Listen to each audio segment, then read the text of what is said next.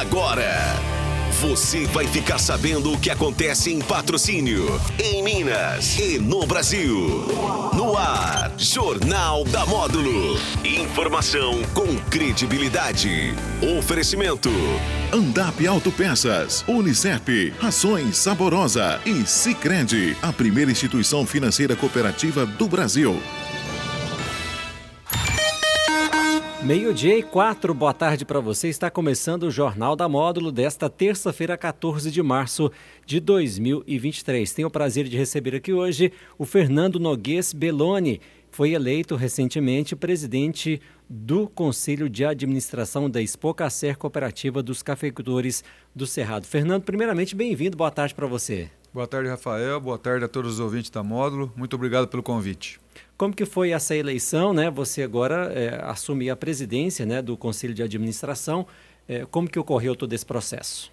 Então, a, a, a, de acordo com o Estatuto da Expocacer, né, é, hoje temos sete pessoas integrando o Conselho de Administração e aí depois de eleito o, o Conselho, o Conselho elege o presidente do Conselho de Administração. Né? Então, após a nossa Assembleia, que foi agora no, no mês de fevereiro, foi feita a reunião do conselho e eu e a Mariana fomos eleitos para presidente e vice-presidente. Em relação aí às suas expectativas, né? Você já, já faz parte da, da, da Expocacer já há um bom tempo, não é isso? Isso, já, já sou cooperado da Expocacer há um bom tempo e também já estou um bom tempo no conselho de administração.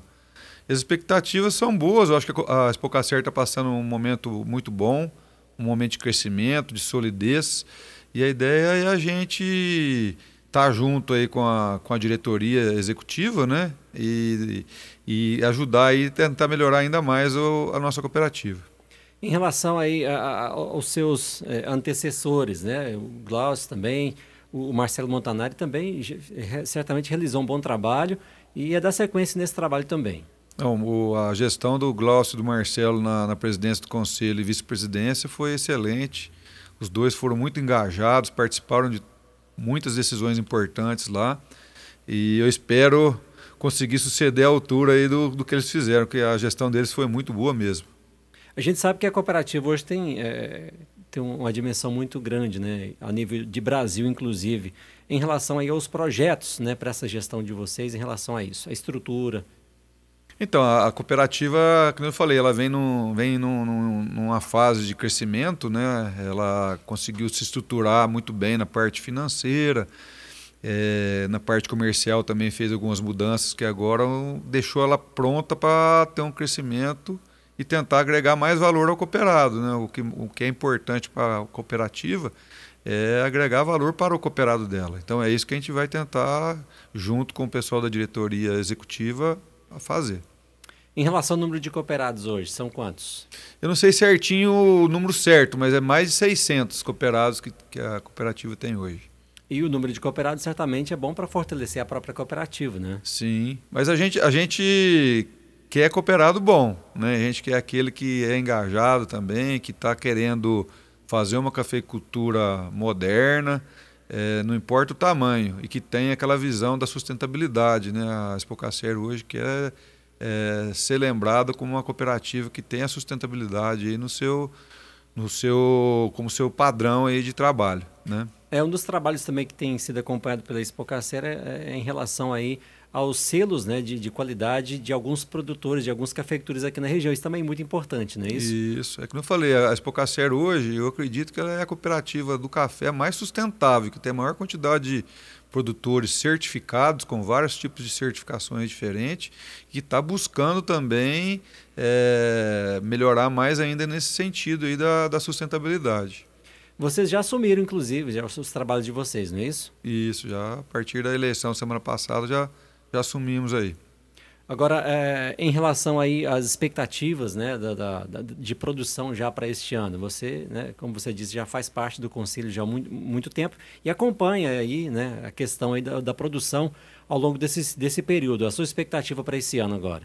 Então, esse ano, o que aconteceu? Né? Em 2021, a gente teve uma geada muito forte aqui na região e afetou muito é, uma grande parte de produtores. Então, a safra de 2022, que era para ser uma safra muito alta, acabou que não foi uma, uma safra muito alta por causa desses problemas que, que tivemos com a geada e com a seca também.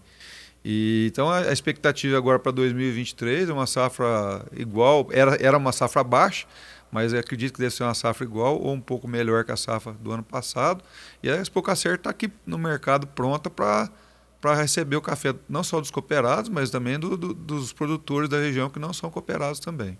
Em relação à questão da migração, a gente pode observar muitos produtores, às vezes, né, desistiram da cafeicultura e migraram para a soja, por exemplo, que hoje um pouco mais rentável. Como trabalhar isso para não deixar isso acontecer, porque isso acaba enfraquecendo a cafeicultura, né?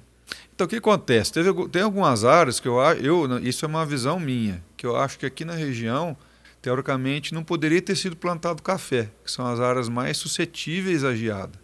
Então, essas áreas acabaram que, com essa geada muito forte de 2021, foram muito atingidas. Essas áreas, eu acredito que o certo era não voltar mesmo. Eu acho que o produtor que tirou o café tinha que achar outras alternativas para essas áreas. Agora, aquelas áreas que têm potencial para café, é, eu acredito que até não está diminuindo, não. Não estou vendo muito isso, não. O que eu vi mais foi a, a saída daqueles produtores que foram atingidos muito fortemente pela, pela geada mesmo. E tem a própria renovação da, da lavoura também, que é importante. Às vezes acontece isso também. É isso? É, teve vários produtores que aproveitaram a geada, né? E falou, ah, já vou aproveitar, já vou fazer uma renovação no meu cafezal para quando ficar bom já tá o café já está mais renovado, né? A região também se destaca muito por questão da tecnologia, né, implantada na cafeicultura. Aqui acredito que o Cerrado é uma das regiões que mais tem tecnologia nessa questão também. Isso é importante para a cafeicultura também, não é isso? Com certeza. A tecnologia ajuda você a ter uma produção mais sustentável e também com custo mais barato, né? Então a tecnologia ajuda muito, uma produtividade maior. Então acho que o Cerrado também está na, na vanguarda da tecnologia do café aqui no Brasil. Certo, em relação aos eventos tradicionais da própria Expocacer, que sempre realiza, né, a questão da premiação, tudo deve ser mantido aí na sua gestão. Sim, esse ano agora também a Expocacer está comemorando 30 anos da, da sua fundação, né, então vai ser um ano também de comemorações aí, né, comemorando esse aniversário de 30 anos, que é uma, que é uma data muito importante, e os eventos que todo ano tem, vamos continuar fazendo sim. Já tem um planejamento já para esses eventos ou tudo Já vai... tem alguns eventos planejados, sim. Eu não estou com as datas certinho, mas tem vários eventos que já estão com as datas é, planejadas. A Jornada da Qualidade, né, que é um que é um, são várias é, reuniões que a cooperativa promove, já estão com as datas agendadas já, então está tudo organizado para ser um ano bem produtivo aí. Ou seja, os cooperados podem ficar ligados aí que em breve serão divulgadas essas datas. Em breve vão ser divulgadas essas datas já. Em relação ao fortalecimento aí, né, né da, da, região ainda mais, é que o Cerrado hoje é bastante forte, mas é sempre bom é, melhorar um pouco mais. Né? Em relação ao fortalecimento aí, existe algum trabalho específico para isso? Então, a, a cooperativa hoje, ela está investindo muito na que a gente chama de intercooperação. Né? Hoje as cooperativas que compõem a, a região de Cerrado Mineiro, elas estão cada vez. É, a gente está tentando aumentar essa proximidade com, as, com, essas cooperativas, fazer mais negócios com elas, fazer mais atividades em conjunto com essas cooperativas. Eu acho que esse trabalho está sendo muito bem feito pelo nosso superintendente, o Simão Pedro, e os negócios estão aumentando e a tendência a gente quer que aumente mais ainda. E a questão de agregar valor também é o mais importante, né? Porque às vezes consegue o, é, beneficiar todos, a cooperativa e os próprios produtores também, isso é muito importante. Exatamente. É, o, o, não tem sentido uma pessoa entrar de sócio numa cooperativa que não oferece para ele nenhum, nenhum ganho, nenhuma melhora para ele. Então, o objetivo da Expocacer é que o produtor sinta que ela está gerando valor para ele, né, que está melhorando a atividade dele. E essa que vai ser a nossa busca. Né? Inclusive, eu já queria deixar aberto para qualquer associado que quiser entrar em contato com a gente. É, fique à vontade para trazer seus questionamentos, as suas, as suas críticas né, e as suas, os seus palpites aí para como fazer para melhorar mais ainda a nossa cooperativa. Maravilha. O que mais você gostaria de destacar em relação aos seus trabalhos, as suas expectativas em relação aí é, essa nova gestão sua?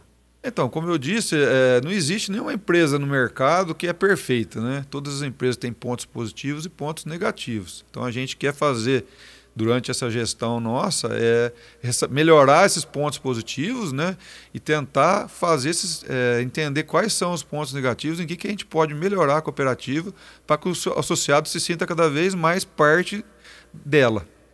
A experiência você já tem, né? Bastante atuante aqui na região, né? Todo mundo, todos conhecem a questão da, da agrobelônia, o trabalho da agrobelônia. Então, o currículo você já tem para isso, né? É, vamos tentar usar um pouquinho também da nossa experiência para ajudar, né? Para trazer, para trabalhar junto com a nossa diretoria, que eu considero muito competente, para tentar melhorar ainda mais a nossa cooperativa. Muito bem, Fernando. Muito obrigado pela sua presença aqui com a gente nos estúdios da Rádio Módulo, né? Os, os microfones sempre abertos. As suas considerações finais.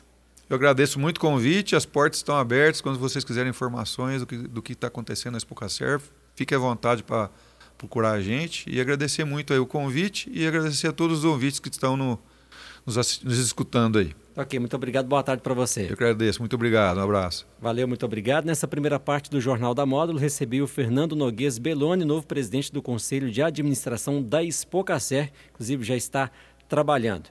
É, na segunda parte do Jornal da Módulo, vem aí na sequência Leite Carvalho com entrevista muito joia para falar sobre a questão do estacionamento rotativo do centro da cidade, que parece que vai ter aí um desfecho já nos próximos dias. Na sequência, então, Leite Carvalho com esta entrevista. Eu volto logo após com o programa Módulo Esporte. Até já. Jornal da Módulo. Informação com credibilidade.